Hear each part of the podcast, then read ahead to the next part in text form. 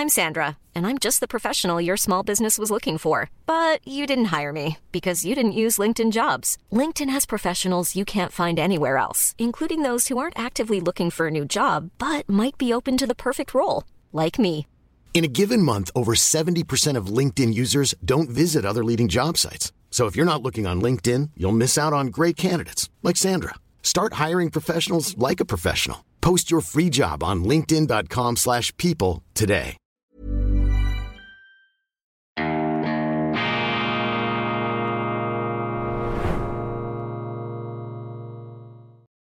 Grüezi miteinander, ganz herzlich willkommen, meine sehr verehrten Damen und Herren, liebe Freunde. Ich wünsche Ihnen einen wunderschönen guten Morgen, einen beschwingten Start in die neue Woche und ich begrüße Sie herzlichst zur schweizerischen Ausgabe von Weltwoche Daily, die andere Sicht, unabhängig, kritisch, gut gelaunt am Montag, dem 30. Januar 2023. Ich habe am Wochenende eine Sondersendung eingeklinkt zu diesem aufsehenerregenden Bericht. Ich finde das eine Sensation. Ich finde das sehr, sehr bemerkenswert. Ein renommierter amerikanischer Think Tank, die Denkfabrik Rand Corporation, dem konservativen Lager zuneigend, aber sehr renommiert, empfiehlt der amerikanischen Regierung eine sofortige Deeskalation des Kriegs in der Ukraine. Man solle aufhören, die Ukraine mit Waffen voll zu pumpen, Russland immer mehr in die Bedrulle bringen zu wollen. Es brauche hier gemeinsame Verhandlungen. Ich habe das in meiner Sondersendung ausgeführt. Ich bin da in die Details dieser Studie hineingegangen. Ich empfehle Ihnen, ähm, sich das anzuschauen, wenn Sie es noch nicht gemacht haben. Hier kann ich das nur äh, in Erinnerung rufen, ganz allgemein. Ähm, was ich ähm, herausragend finde und eben auch ähm, sehr, sehr wohltuend, das ist ein Lichtblick, ist eben, dass in den amerikanischen konservativen realpolitischen Kreisen jetzt Kontrapunkte gesetzt werden gegen diese ähm, moralisierende, ja hysterisierende Kriegseskalationspolitik, auch und gerade in Europa, aber auch in der Schweiz. Wir haben in Deutschland gesehen äh, Kriegserklärungen an Russland der äh, Außenministerin, Panzerlieferungen. Ich meine, man hat angefangen in Deutschland äh, bei der Lieferung von Helmen und Schutzwesten und jetzt ist man bei Offensivwaffen, bei Panzern angelangt in der Schweiz, aber ebenfalls abschüssige Bahn. Die Sicherheitspolitische Kommission des Nationalrats möchte tatsächlich unfassbar in einem Bruch des Neutralitätsrechts schwere Waffen Waffen in das Kriegsgebiet einseitig der Ukraine liefern dürfen.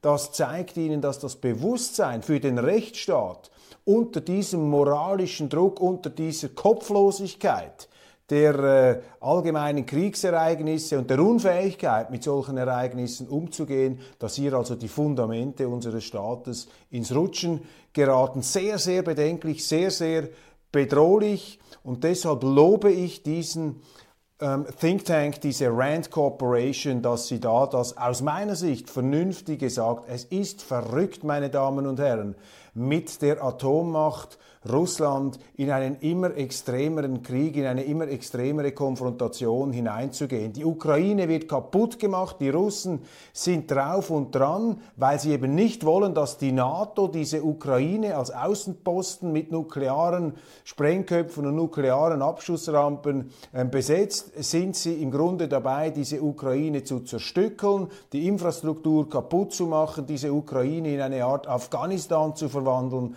wie das der ungarische ungarische Ministerpräsident Viktor Orban zur Empörung der Regierung in Kiew gesagt hat. Aber Orban hat recht, das ist leider die Wirklichkeit, auch wenn man sie nicht hören will. Und die vernünftigen Stimmen kommen, abgesehen von Weltwoche Daily und ein paar anderen, jetzt aus den USA. Und das ist viel wichtiger, weil ähm, bei aller Bedeutung, die ich auch meiner Arbeit beimesse, nun, es ist doch noch ein bisschen entscheidender, was in Washington passiert. Die ÖVP, die österreichische Volkspartei, erleidet in Niederösterreich, dem bevölkerungsreichsten Bundesland Österreichs, eine ganz schwere, schlappe Absturz, fast 10 Prozent nach unten gerast. Auch die SPÖ, die Sozialdemokraten sind ähm, gefallen, aufgestiegen, senkrecht die FPÖ unter Herbert Kickel, das hat sich angekündigt, wir haben darüber gesprochen, Umfrageergebnisse, sie sind nun bestätigt worden. Herbert Kickels FPÖ, eine Art Phönix aus der Asche. Sie hat sich aufgerappelt nach dem Ibiza-Skandal und der unbequeme, sehr intelligente und auch unerbittliche Parteiobmann Herbert Kickel, der ja zum YouTube-Star avancierte während der Corona- Pandemie. Er hat seine Partei hier ganz klar positioniert. Das ist für mich der Grund des Erfolgs. Die, ÖV, äh, die FPÖ, die Freiheitlichen, das sind die Leute in Österreich, das sind die Politiker, die sagen, wir wollen keine illegale Massenzuwanderung, wir müssen aufpassen, dass hier die ganze Migration nicht außer Rand und Band gerät. Sie ist es bereits mit importierter Kriminalität und all diesen Tabuthemen, die nach wie vor beschwiegen werden. Zweitens keine Sanktionen gegen Russland, Ausstieg aus dieser Konfrontationspolitik, zurück zur Neutralität. Das ist nicht eine Stellungnahme für Putin und für die kriegerische Lösung von politischen Auseinandersetzungen, wie das immer wieder ähm, verunstaltet, verdreht und verleumdet wird. Nein, es ist einfach eine Rückkehr zu den Verfassungsgrundsätzen Österreichs, Neutralität. Und die ähm, schweizerische SVP sollte sich zumindest an dieser Grundsatztreue der FPÖ orientieren, obwohl die schweizerische SVP sonst natürlich keinerlei Bindungen oder auch inhaltliche Ähnlichkeiten hat mit ähm, ausländischen Parteien oder hier, gar oder hier gar institutionelle äh, Vernetzungen sucht. Ganz im Gegenteil, aber mir scheint, dass gerade im letzten Jahr, als der Krieg in der Ukraine ausgebrochen ist, auch innerhalb der Schweizerischen Volkspartei doch ein paar Leute ins Wanken geraten sind, Zweifel geäußert haben an der schweizerischen Neutralität. Es gibt prominente Exponenten in den Kantonsregierungen, zum Beispiel im Kanton Zürich, aber auch im Kanton Aargau, prominente SVP-Politiker, die sich hervorgetan haben, um die Neutralität aufzuweichen der Schweiz, um sie umzubiegen, das ist nicht von Erfolg äh, gekrönt, das wird nicht äh, zu den erwünschten Erfolgen an der Urne führen. Das Beispiel äh, von Kickels FPÖ zeigt, dass eben wenn eine Partei in ihren etablierten Grundsätzen, und die Neutralität ist ein Staatspfeiler der Schweiz, wenn man sich hier treu bleibt, dann hat man Erfolg. Und man darf da auf keinen Fall ähm, die Rhetorik, äh, die Propaganda des Gegners sich zu eigen machen und anfangen, sich zu entschuldigen dafür,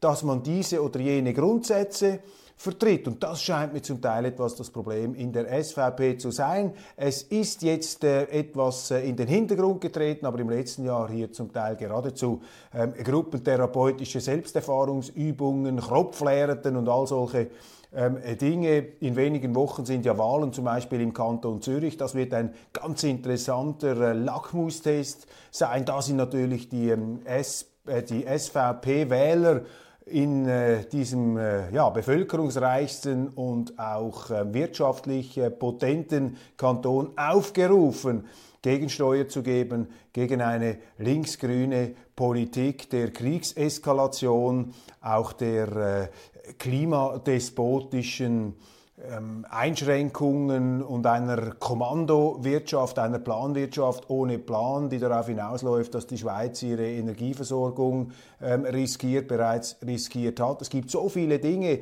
wo ja eine SVP ähm, visionär im Prinzip die Probleme vorweggenommen hat und sollte sich da nicht mit sich selber auseinandersetzen, sondern in diesen Grundsätzen ganz klar mit äh, einfachen Botschaften ähm, nach vorne gehen auf der Grundlage eben der Schweiz und ihres Erfolgsmodells. Die Österreicher für einmal hier, Herbert Kickels, FPÖ, sie zeigen, wie es geht äh, mit äh, einer ganz klaren und auch berechenbaren Politik der Grundsätze. Eskalation des Kriegs. Kiews Präsident Zelensky fordert jetzt Langstreckenraketen. Nach den Panzern kommen Langstreckenraketen. Zelensky ist für mich eine ganz gefährliche ähm, Person. Ähm, ich weiß, das darf man nicht sagen, das ist politisch total korrekt. Man muss in eine Art Gottesdienst äh, einsteigen und sagen, ähm, ja, wir haben hundertfaches Verständnis für alles. Ja, ich habe auch Verständnis dafür dass äh, diese Regierung hier ähm, alles daran setzt, äh, um den Krieg abzuwenden, um den Krieg zu gewinnen. Aber wir dürfen uns hier nicht einfach eins zu eins ähm, die, die Positionen übernehmen, die da in Kiew verbreitet werden. Und äh, die Regierung Zelensky ist für mich eine Regierung, die ungeachtet der äh, Gefahren, der Risiken, einfach die totale Eskalation predigt, denn äh, die ganze Menschheit die ganze Welt in ihren Krieg hineinziehen möchte. Zelensky, der angetreten ist, in den Wahlen eine friedliche Lösung mit Russland zu suchen, eine Beendigung dieses Bürgerkriegs, der zurückgeht auf den vom Westen mitorchestrierten Putsch von 2014. Er konnte das nicht umsetzen, weil er innerhalb seiner äh, Regierung daran gehindert wurde, einen Frieden zu machen mit Russland von Rechtsextremen, von neonazistischen Kräften. Das sage nicht ich, sondern das sagt ein renommierter ukrainischer Historiker, der in Harvard gelehrt hat, der jetzt an der Universität ähm, Ottawa in Kanada ähm, tätig ist. Ähm, der äh, hierzu eine ganze Reihe von Publikationen gemacht hat. Ich werde dazu ebenfalls eine Sondersendung dieser Tage äh, bringen, wo ich das Thema etwas veröffentliche, also äh, äh etwas äh, vertiefe. Zelensky für mich kein ähm, verantwortungsvoller äh, Politiker, der nach Lösungen sucht, der auch seine Wahlversprechen umsetzt, sondern jemand, der mir wie ein Getriebener scheint, jemand, der äh, einerseits von vielleicht amerikanischen Interessen, von bestimmten amerikanischen Interessen, sind auch nicht alle amerikanischen Interessen, wie die Rand Corporation zeigt, dann aber eben auch von diesen Rechtsextremen und Ultranationalisten sehr stark daran gehindert wird, das zu tun, ähm, was er den Wählern in seinem Land versprochen hat. Viktor Orban, ich habe es angesprochen, der Westen ist im Krieg mit der Ukraine. Er spricht, äh, Entschuldigung, der Westen ist im Krieg mit Russland. Er spricht das aus, was äh, bei uns, äh, bei vielen Politikern und auch Medien nicht zur Kenntnis genommen werden will. Die Affäre Berse hat am Wochenende noch einmal stark die Medien beschäftigt. Markantes Zitat vom früheren Bundesratssprecher und Vizekanzler Oswald Sick, einem Sozialdemokraten. Er sagt in der NZZ am Sonntag, ich würde das als eine Art von Korruption bezeichnen. Eine Wortwahl, die auch hier schon gefallen ist in äh, Weltwoche Daily. Es gibt auch andere, die von einer Korruptionsaffäre sprechen. Korruption dadurch, der Bundesrat gibt einem Verlagshaus privilegierte Informationen. Im Gegenzug gibt es eine wohlwollende Berichterstattung, das Ganze in mutmaßlich institutionalisierter Form. Der Bundesrat setzt auf Teflon-Strategie, will nichts gewusst haben, lässt engste Mitarbeiter fallen, die man dann allerdings im Moment der Kündigung mit äh, Weihrauch und Lorbeeren ähm, versieht. Also hier auch eine Irreführung der Öffentlichkeit. Und wenn Sie mich fragen, was ist die Summe all dessen, was ist der Gesamteindruck der ganzen Affäre Berse, der Indiskretionsaffäre, dann sage ich Ihnen vor dem Hintergrund, dass ich nicht leichtfertig Rücktrittsforderungen ausspreche und dass man aus parteitaktischen Gründen ja auch der Meinung sein könnte, ein geschwächter SP-Bundesrat ist für die Bürgerlichen gut.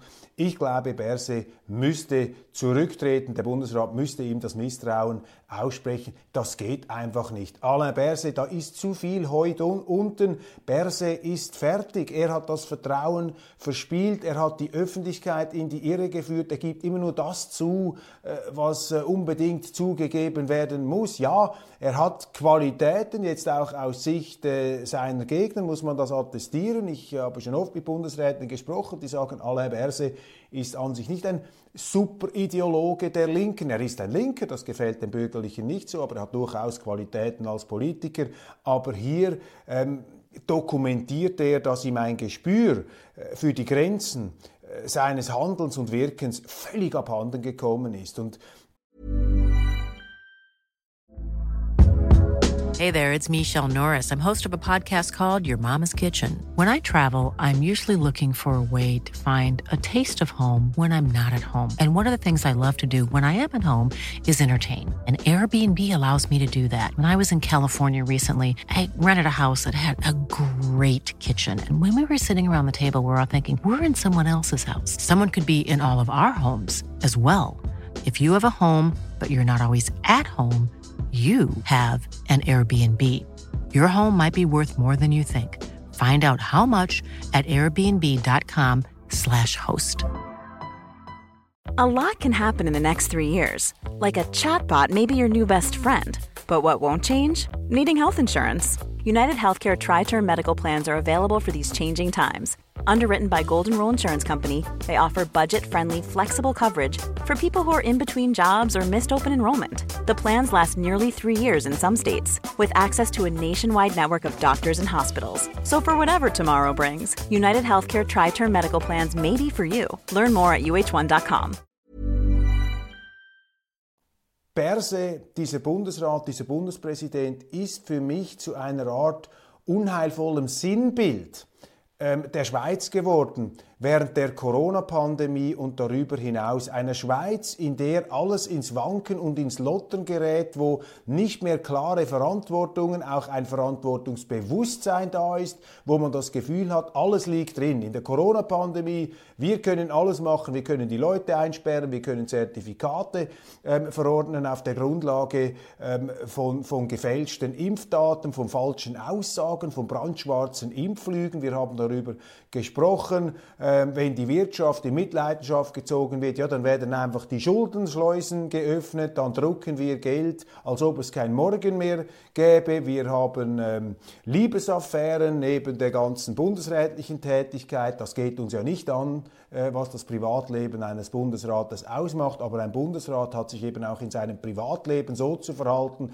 dass er sich durch sein Verhalten im Privatleben nicht selber erpressbar macht, dass er seine Amtsführung nicht in Mitleidenschaft soft zieht. Und genau das hat Alain Berset gemacht. Das geht auch aus dem Strafbefehl hervor, wegen dieser Erpressungsaffäre, wegen dieser außerehelichen Liebesaffäre, die komplett aus den Fugen geraten ist, wo der Bundesrat, wo Alain Berset sogar noch äh, Bundesbehörden einsetzen musste, seinen Mitarbeiterstab, um diese Situation zu ähm, bereinigen. Dann äh, auch als äh, Hobbypilot hat er seine Grenzen nicht gesehen, ist da in den NATO-Luftraum hineingeflattert, äh, musste von den Franzosen auf den Boden heruntergeholt werden, geerdet werden, zwangsgeerdet werden, könnte man sagen. Und jetzt diese Leaks, wo die Grenzen zwischen dem Bundesrat und dem Verlagshaus Ringier verschwommen und verschwunden sind. Man wusste zeitenweise nicht mehr, wenn, diese, äh, wenn man auf diese E-Mails abstellt, man wusste nicht mehr, ist jetzt äh,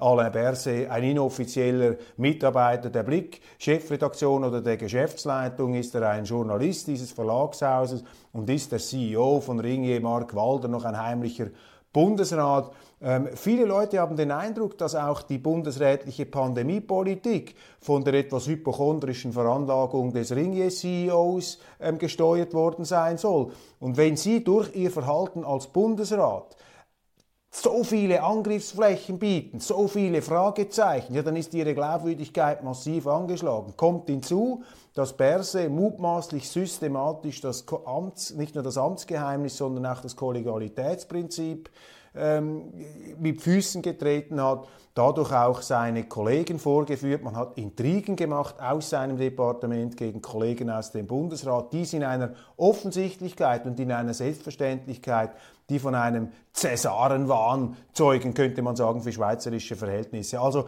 Alain Berset ist für mich fertig, da ist keine Grundlage mehr für eine Zusammenarbeit. Wenn er jetzt Größe hätte, würde er sagen, ja, ist zu viel Heu unten, ich ziehe die Konsequenzen. Wenn er es nicht macht, müssen ihn die Kollegen im Bundesrat hier ähm, diskret oder auch weniger diskret darauf aufmerksam machen.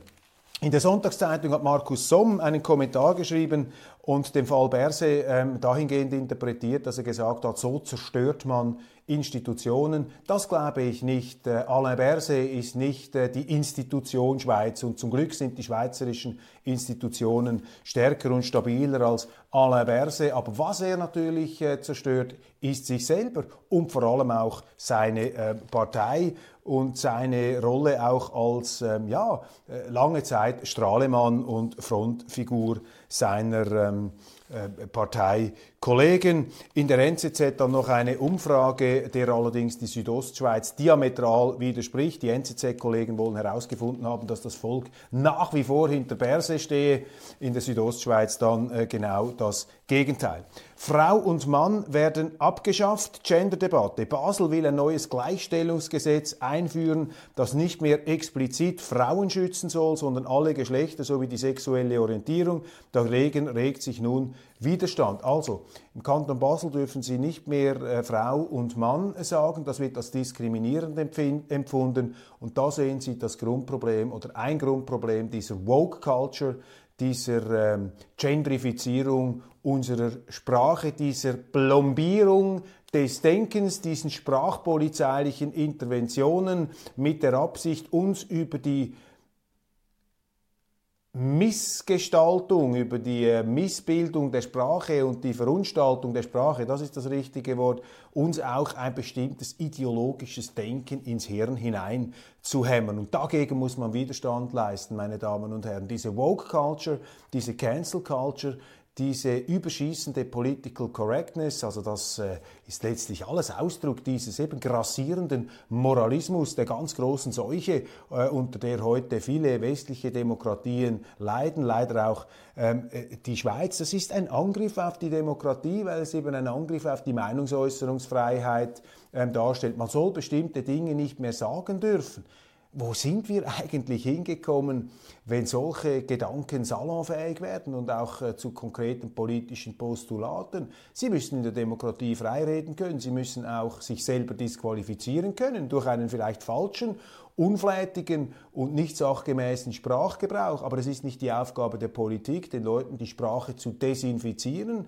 sondern ganz im Gegenteil. Die Politik muss dafür sorgen, dass ein möglichst lebendiges, offenes und auch streitreiches, äh, ähm, gegensätzliches Gespräch in der Schweiz möglich ist. Wenn die Behörden das Gegenteil machen, wenn sie das abschaffen, dann sägen sie an den Grundlagen der Demokratie.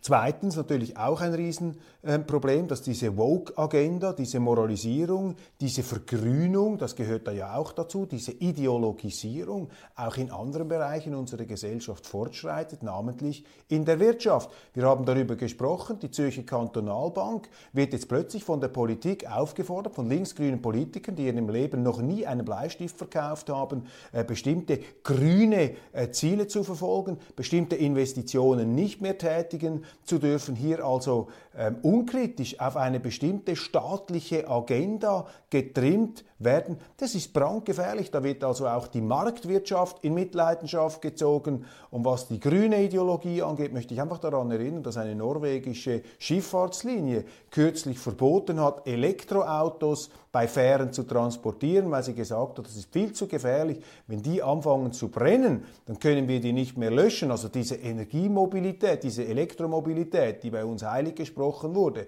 die ist mit größten Risiken behaftet, ökologischen Risiken, was den Abbau der äh, Rohstoffe für die Batterien zum Beispiel angeht, aber natürlich auch Energierisiken. Wenn jetzt auch noch der Privatverkehr elektrifiziert werden soll, neben den Privatheizungen, und wir gleichzeitig eine Sanktionspolitik gegen das Rohstofflager der Welt fahren, dann betreiben wir hier industriellen Selbstmord auch und gerade in der Schweiz. Es kommt Bewegung in die Panzerfrage. Ja, man kann es auch so formulieren wie einige Sonntagszeitungen. Ja, der Rechtsstaat kommt ins Rutschen. In der Schweiz sind verschiedene Vorstöße am Laufen, es den Deutschen gleich zu tun. Panzer zu liefern, schwere Waffen in die äh, Ukraine zu liefern, indirekt oder dann auch ein Vorstoß, der jetzt gemacht wurde, allerdings gescheitert ist von Seiten der, SV, von der Seiten der FDP wurde dieser Vorstoß eingereicht. Unfassbar eigentlich, dass es in der, Freis in der Freisinnigen Partei viele Leute oder einige Leute gibt, die tatsächlich auch der Meinung sind, man müsse jetzt einseitig Waffen liefern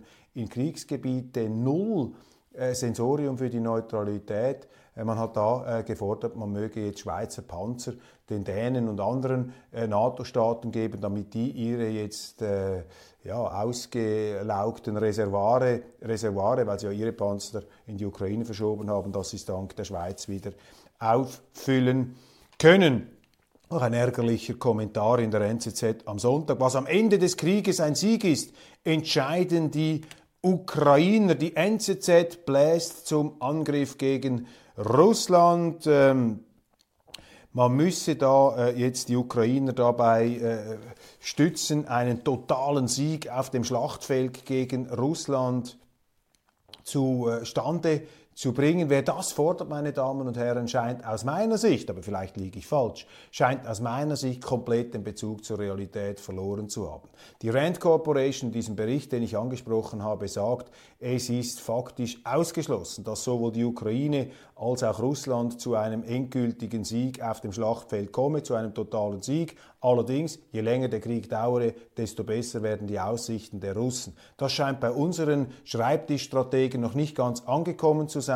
Hier ein ähm, Markus Bernat in der neuen Zürcher Zeitung am Sonntag äh, mit Behauptungen, die einfach so wie Glaubensbekenntnisse oder wie absolute Wahrheiten in den Raum gestellt werden. Europa sei bedroht durch Putin, nicht nur aus moralischen Gründen, unsere Werteordnung der Westen, Putin habe zu einem imperialistischen Angriffskrieg angesetzt, man müsse die Ukrainer in jeder Hinsicht ähm, stützen und am Schluss dann die Forderung, die Ukraine soll ihr gesamtes Territorium zurückgewinnen, das heißt also die Russen auch aus äh, der Krim äh, verbannen, die Krim, die heute zur russischen Föderation gehört, auch diese Separatistenrepubliken sind aufgenommen worden von Russland, ähnlich wie äh, Kosovo ähm, einfach anerkannt wurde von der westlichen Staatengemeinschaft, unter Missachtung übrigens von Verträgen, ähm, die im, äh, im damaligen Serbien galten, ein anderes Kapitel, also die Ukraine soll ihr gesamtes Territorium zurückgewinnen können,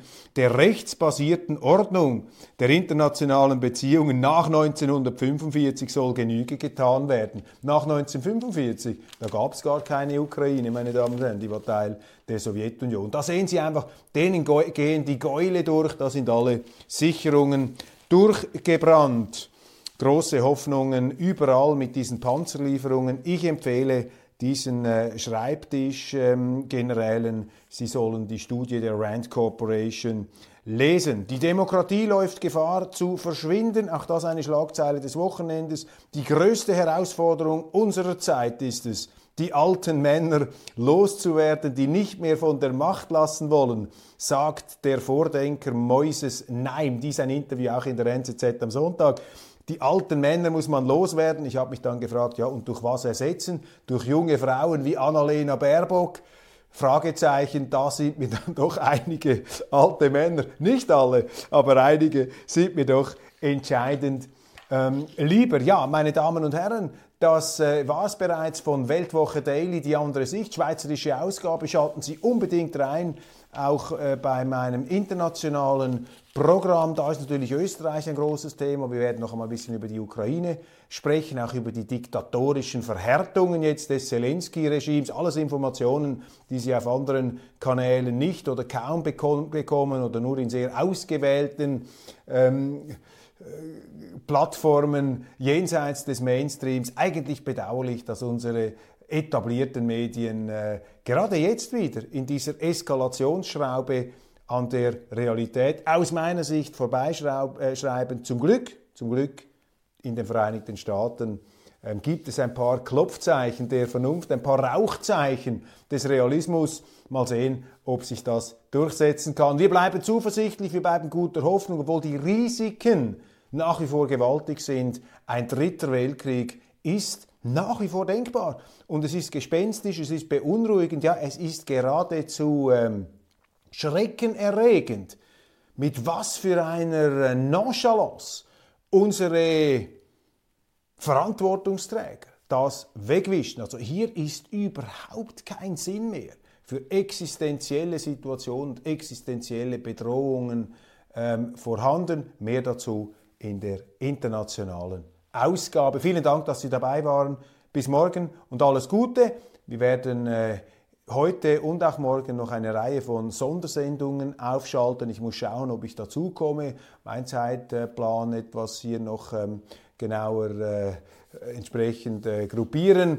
Aber äh, ich werde eine Reihe von, von äh, Sendungen noch machen. Hier Hintergründe Ukraine, ganz spannende Studien sind da auch herausgekommen. Wir machen etwas über Kosovo und Serbien, ein außenpolitisches Thema von Brisanz auch für die Schweiz. Also bleiben Sie auf diesem Kanal, abonnieren Sie die Weltwoche und abonnieren Sie auch diesen YouTube-Kanal. Vielen Dank.